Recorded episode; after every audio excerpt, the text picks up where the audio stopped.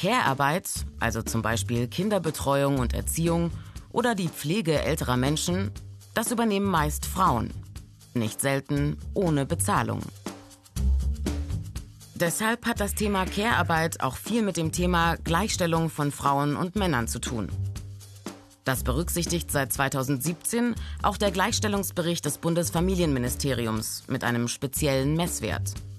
Der Gender Care Gap zeigt, wie viel Zeit Frauen für unbezahlte Care-Arbeit mehr aufwenden als Männer. Ergebnis, der Abstand ist riesig. Frauen leisten mehr als 50 Prozent mehr Care-Arbeit.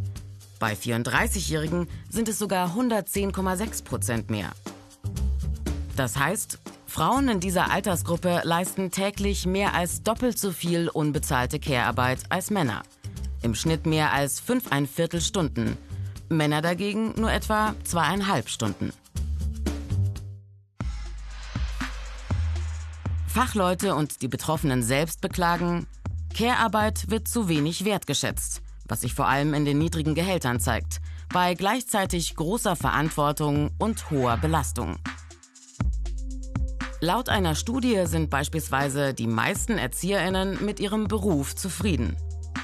Nicht aber mit der Bezahlung. Der durchschnittliche Monatsverdienst für Erzieherinnen 2000 bis 2300 Euro. Brutto. Ein wichtiger Grund, warum sich wenige Männer für einen Care-Beruf entscheiden. 2017 waren nur 5,8 Prozent der Fachkräfte in deutschen Kitas Männer. Und das inklusive Praktikanten und denjenigen, die ein freiwilliges soziales Jahr leisten. Im Care-Bereich besteht extremer Personalmangel, besonders in den Pflegeberufen. Viele Pflegekräfte werden deshalb im Ausland angeworben, vor allem in Osteuropa. Das führt zu einem Effekt, den Fachleute Global Care Chain nennen, auf Deutsch globale Betreuungskette. Und so funktioniert sie.